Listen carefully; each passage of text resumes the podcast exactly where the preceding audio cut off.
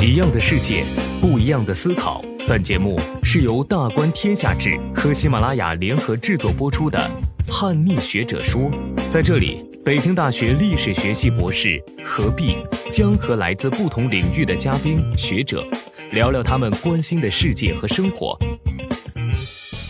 每一代人对前一代人或者后一代人都有一种玫瑰色的想象，就是你会看发现每一代人都有自己的这个悲观的想法。现在我们是一个自媒体时代，然后当一个概念火了之后，大家都会来蹭热点。你在零零年代的中国的报纸或者舆论场上看到的一个图景，我觉得也是算不上好到哪去的。当时的媒体在讨论说，新三座大山就是教育、医疗和住房，这种更加个体化的情绪表达，是不是和我们现在每个人的具体工作遭遇或者生活遭遇有关系更加密切？世界的暗流涌动在你未曾关心的角落。大家好，我是何必。今天我有幸请到了资浅媒体人陈洛老师，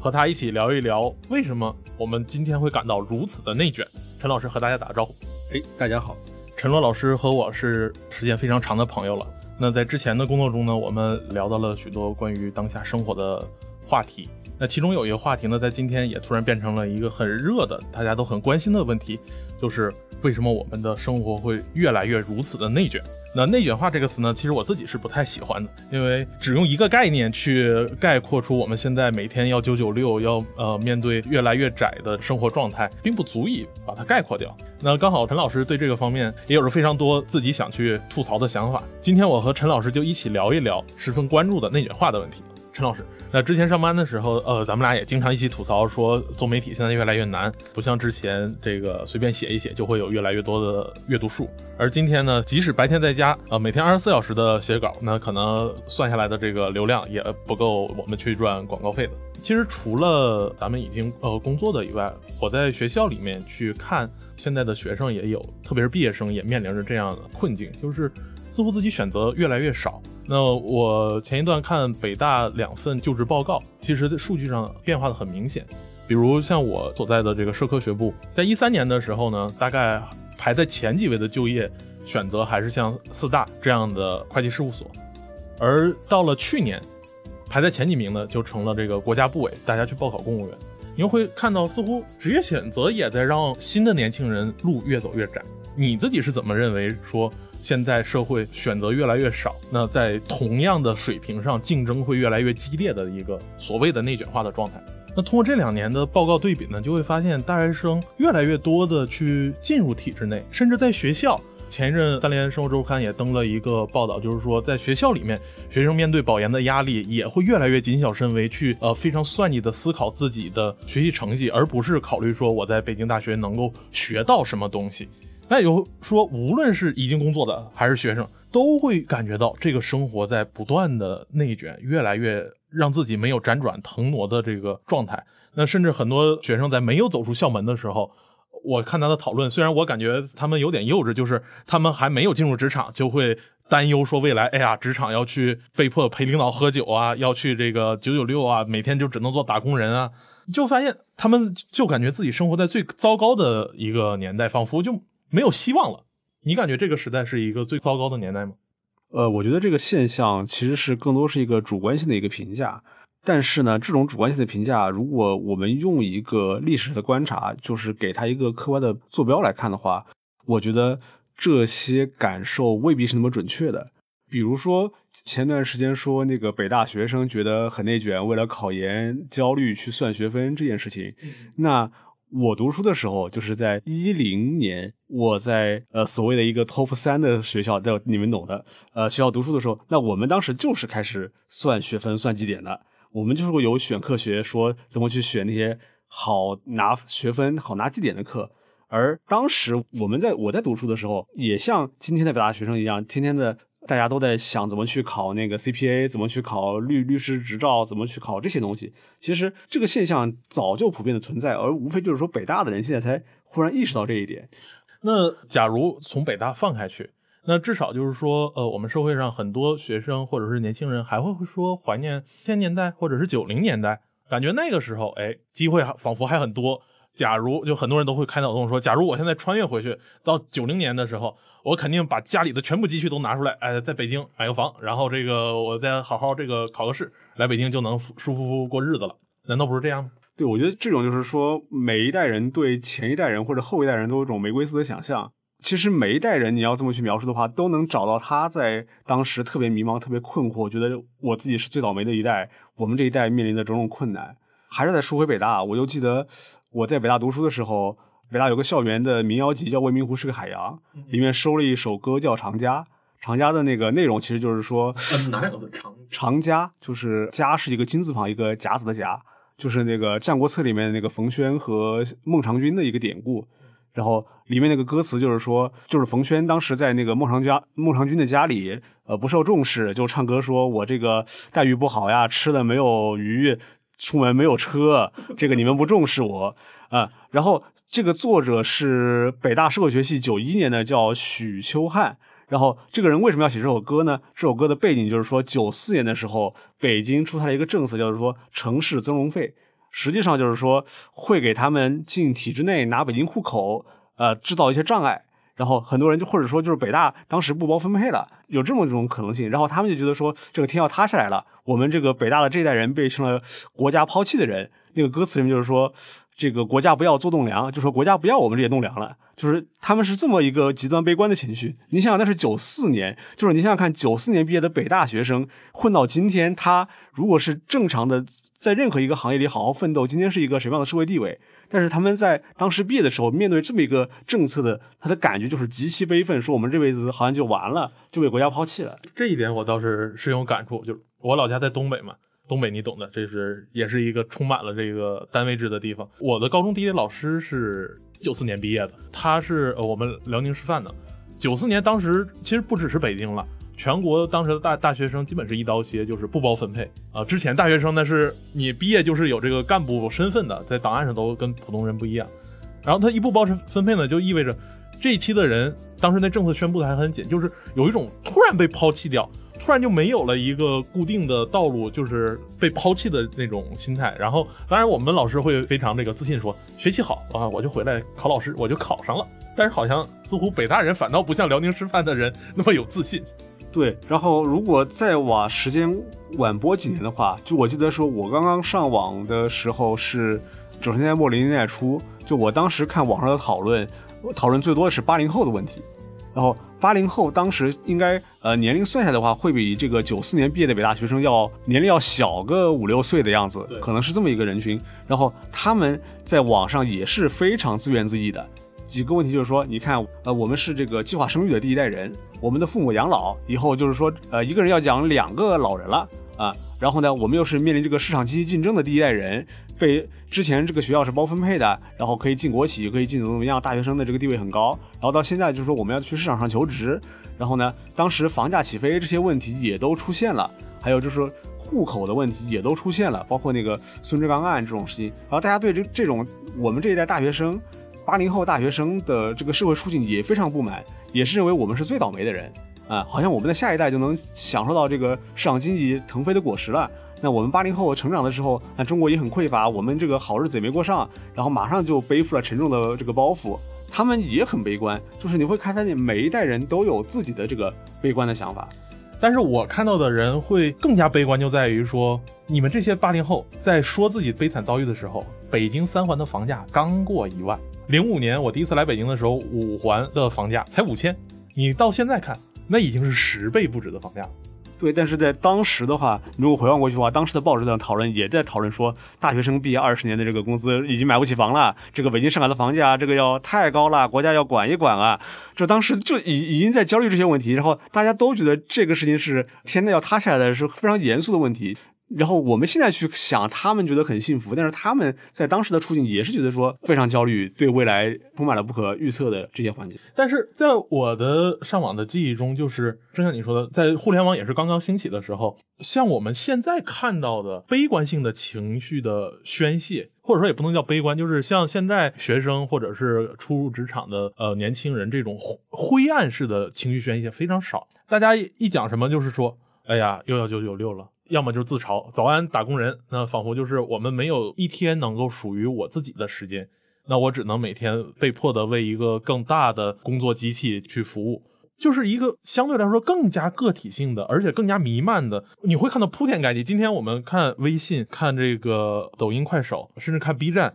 无论是视频还是文字还是图片，都有各种各样的信息在告诉你，在内卷，这个世界可能会越来越糟。在当时好像并没有这样的感觉。呃，我觉得这个和媒体的媒介有一定的关系。嗯嗯，就是说，现在我们是一个自媒体时代，然后当一个概念火了之后，大家都会来蹭热点，或者说特别会迎合一个情绪。就是说，当你发现说这个话题大家有情绪共鸣的时候，它有热度的时候，有流量的时候，大家特别喜欢来说这句话。但是我觉得是，如果我们反推到零零年代的舆论场的话，当时的媒体还是属于传统媒体，然后他们其实不会太关注这种市场化的情绪，但是他们会。关注他们所关注的一些时代的问题。你在零零年代的中国的报纸或者舆论场上看到的一个图景，我觉得也是算不上好到哪去的。比如说，我记得零八年的时候，大家在讨论说中国模式是不是可以持续，就是说入关的第一波红利，在当时看来好像就已经吃完了。当时的这个中国出现了用工荒，中国的这个出口的指标出现了下降。然后呢，当时的媒体在讨论说新三座大山就是教育、医疗和住房。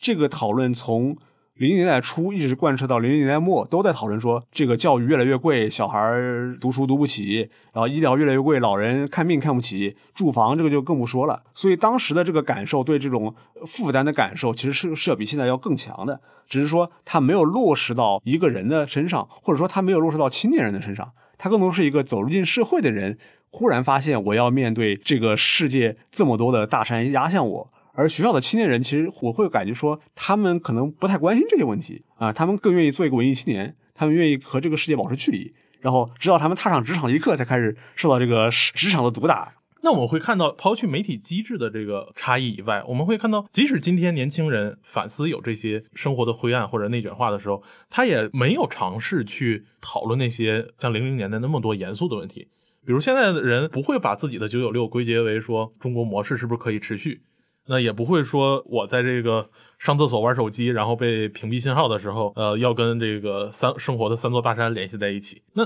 这种更加个体化的情绪表达，是不是和我们现在每个人的具体工作遭遇或者生活遭遇有关系更加密切？那按照你刚才的分析来说的话，我倒是能明显感觉到当下的年轻人的讨论的一种变化。这个变化并不是完全是因为这个自媒体发展而起来的，而是说，当现在的年轻人在讨论自己生活的灰暗或者内卷的时候，他似乎有意识的在规避掉对于宏大议题的讨论。他并不会说把自己的九九六糟心跟中国模式能不能持续联系在一起，他更多的是说，OK，我已经都九九六甚至零零七了，我每个月拿的工资就只够北京付个房租再吃口饭。他又发现我在北京生活干嘛呢？但是反过来又说回家又回不了。对于很多小镇青年出来以后，他是没办法再回去的，所以就只能在北上广这样的地方，每个月呃拿着一万多块钱在这里去求生存。那你感觉目前年轻人的这种个体化的情绪表达，是不是跟他的这种个体的生活遭遇关系更加密切？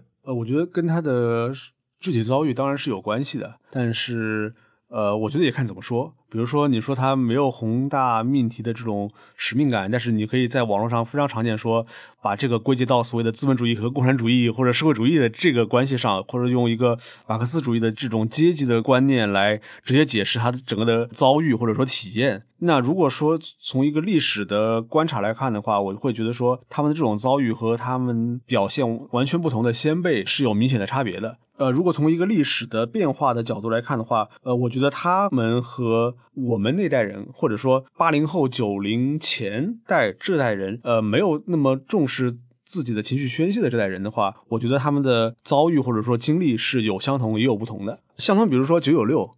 就是九九六现在是大家一个口诛笔伐的对象，觉得说这是一个资本家坏。但是你想想看，就是我们毕业的时候，或者说更早一点。就是八零后毕业的时候，他们选择的行业就是我们前面说的四大，然后除了四大，比如说如果是学法律的，就会说这个金度、飞速律师这些行业。这些行业本身从一开始从就是一个极度九九六的行业，甚至像呃，我印象比较深，就是早期其实去百度以及我们学校对面那个时候的呃新浪、搜狐这些都都在中关村附近嘛。其实大家还是很愿意去这些大厂的，虽然累，但的确当时来说的话，一毕业本科生就能拿到过十几万的收入，这个在当时来说还是非常诱人的一个状态。呃，就我的个人经呃经历来说的话，其实。当时整个中关村附近这些互联网大厂还没有搬走，像呃新浪、搜狐，呃甚至百度。其实我的呃周围很多师兄师姐是很愿意去这些互联网大厂去干九九六的，因为的确它的回报会非常高。对，而且你从如果从数据来看的话，现在的毕业生的年薪肯定是比当时要高的。嗯嗯。呃，现在毕业生的整个的生活水平，无论是呃租房还是吃在吃喝这个穿着上的这个投入花费，肯定是比当时要高的。当时的大学生是可以说跟人合租五六个人挤在一间房间里，或者说住地下室。呃，我姐姐零八年来北京那个当律师打拼的时候，就是一个这么苦的状态。其实你你反而说现在这个毕业生他是没有那么苦的一个状态。这些年轻人无法去忍受这样的生活状态，很大程度上也是因为，其实现在考上大学的人本来的这个家庭生活环境就已经在当地比较不错了。你很难想象说一个省城或者是比较大的地级市的这个呃青年考到北京以后，平时在家都是一个人住一个房间，然后你来这儿要跟几个人挤一个群租房。我觉得这个是现在年轻人很难去想象的一件事情。我觉得你说的这个他们的生活条件的改善，本身就是九九六为什么越来越遭到嫌恶的背后的原因的一个另一个结果。呃，我自己的对这个问题的解释可能是这样子：我认为就是说，上一代人会认为九九六是可以接受的，觉得四大的那样的高强度的工作，或者是飞速律师那样高强度的工作，什么晚上四五点钟那个接客户的电话，临时改。这个报告这些东西是完全是能接受的，而今天的人会觉得说九九六是完全不可接受的，是个资本家恶臭的一个表现的话，我认为它的核心的原因就在于说这个工作能不能给我提供一个社会跃升的这个机会或者说可能性。就是说，如果在零零年代我参加一个像你说的大厂或者说一个四大的工作，我虽然工资未必就比现在我参加一个普通的企业钱要多，因为我我记得四大的那个起薪可能是。一万五，然后半年一涨，半年一涨，工作两三年可能稳定在一个月薪是个对二十多万，但是还会有年终奖，可能这个状态比现在的这个大厂的刚毕业的那个钱还要少一点。但是呢，比较而言，当你进入你能拿到一个大概每个月拿到两万多块钱的时候，你在社会平均上水平上，你比你的同同辈人，你比你的长辈，你的钱都要多多多了。对，在零零年代来说，这的确是一个非常高的收入。对，然后在今天来看的话，这个钱其实就是说和你的同辈或者是跟长辈相比的话，你会发现这个钱也就是这么回事儿。而且更重要的一点，我会觉得说是，呃，在零零年代，虽然大家都在吐槽这个房价飙涨，但是每个人在当时每个家庭掌握的这个资产的状况。其实是相对来说是没有后来这么悬殊的。就比如说，我在北京有套房，然后我在呃南昌有套房，我在乌鲁木齐有套房的这个差别可能没有那么大，可能无非就是说北京的房价上万了，那乌鲁木齐、南昌可能是个三五千块钱，它之间的这个差价是不是那么悬殊的？然后我通过我找一个工作，我干几年，我就可以在老家买房，我就可以买好多套房，或者我也可以在北京买房，然后这样一来，我们之间的这个财富的鸿沟是完全可以被我的努力所填补的。而到了这一代人，就是我们如果我如果一个人在二零一八年、二零一九年参加工作，他面临的状况就是说，一个家里在北京有一套房的人，价值两千万的房子的人，他这辈子干一辈子，我九九六，我都很难积攒出同样的钱来，来实现我对这个人的一个阶层或者说财富的跃迁。而他只要安安心心的在家拿 拿一个一万块钱的工资，舒舒服服的，呃，国企也好，事业单位也好，甚至说我把这个房子租出去，我到别的地方逍遥快活，那他的生活质量反而是会比你九九六要高。这就是九九六的人为什么会感到绝望的一个原因。所以，其实现在的青年的个体性的这个遭遇或者是情感宣泄背后，依然还是有一个更加宏观的社会结构的这个分化背景在的。其实，像刚才您说的，北京和地方，呃，哪怕是省会城市的房价的这个分歧，其实也是在零八年以后，北京奥运以后，北京的这个房价有一个突飞猛进的快速的这个飞涨。一直到大概是一五年左右开始去强力的去给它弹压，而我印象比较深的，像我去过的福州以及像杭州，像这种地方，只有在大概一三一四年，甚至福州会更晚，大概在一六年，这个才会有一波房价的上涨，大概新区从呃两三千能够涨到大概一两万的这个水平。但是我们会发现，哪怕在福州啊、南昌。长沙或者太原这样相对普通的省会城市来说的话，平均价格一万的房价依然无法和北京现在平均大概六七万的水平相比。而且这种差距不是你的努力或者说你的一个判断就能弥补弥补的，就是说，你努力一辈子，这个这个事情也是掌握在一个你看不见摸不着的东西上面，就是它是由一个你看不见摸不着的东西决定的。然后在中学接受过马克思主义教育的人，就会把这个看不见摸不着的东西归结为两个字“资本”。我会觉得说，但反过来是看为什么会出现这样的差别？除了我们前面提到的这种这个居民的资产性财产的这种在二零零零年代以后的这种悬殊之外。就是因为种种原因导致的分化之外，还有一个原因是，我会觉得说，现在反过头去看，我会认为说，零零年代的那一代大学生是接收了整个中国入世以后向国际化开放的这个红利。四大就是一个典型，四大快递所进入中国，宝洁这样的外企，包括京度这样的对外的接对外业务的这些律所，承接这个在美国上市、在香港上市的这些业务的。都是在吃这个国际化的红利，而这个国际化的红利是不可能由老一辈人来接盘的，老一辈人也不可能说没有之前的这个经验，我来指导你们完成这个国际化的任务。那么这个红利是完全是被这个时候培养走上职场大学生，他们从头学习，从头干起的。啊，他们上面是没有长辈的，他们后面也没有呃能够顶替他们的人，所以你像我姐姐，她的学历可能也不是特别好，但是她就是在当时来到了北京，然后能做这种国际化的业务。马上就可以跃升到一个很高的一个职业水平，然后给他的这个职业生涯带来一个非常大的一个跃升。而现在的话，你会发现这个国际化的这个红利。已经成熟了，或者说这个行业本身已经非常成熟了，它变成一个科层制、严密的、有序的这么一个东西。就是说，上面有领导，你要是不干，下面有的是人愿意干啊。每年这个高校源源不断的向这个职场输送这个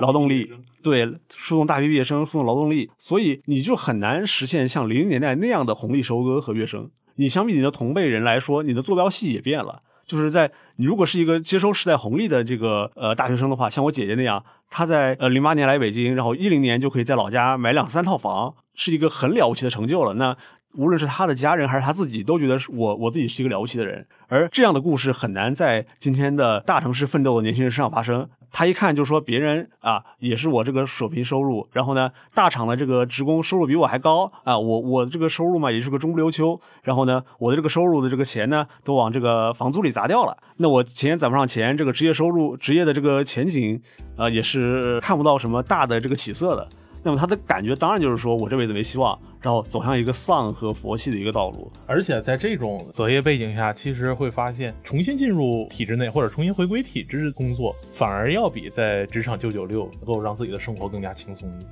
对，因为你没有办法实现财富跃升嘛，没有实现没有办法实现阶层跃升之后，你会觉得说我轻松一点，然后把日子过好。好像和过的日子和九九六其实还更好了。最后到手里的钱比九九六虽然少了一些，但是你的生活质量，然后你的这个人身自由比九九六要强太多太多了，你的幸福感强太多太多了。而且你是有保障的，你不会担心说老板随时看我这个绩效没达标就把我开掉，不会出现说什么三我到了三十五岁我就要愁我这辈子去哪儿，下半生要下半生去哪儿。对，这个时候你就会发现这个体制内还是一个很好的一个去处。所以总结一句话，就是过去的九九六是能够帮助我们走的路越来越宽，而现在的九九六就只能让我们看到的未来越来越窄。非常感谢陈老师今天能在这里跟大家一起分享他关于内卷化的看法。我们从大学生的毕业、求职，一直到时代的社会经济变迁，我们会发现，我们每个人的个体经历和我们这个时代我们所忽略的那些潜在的暗流都有着密不可分的关系。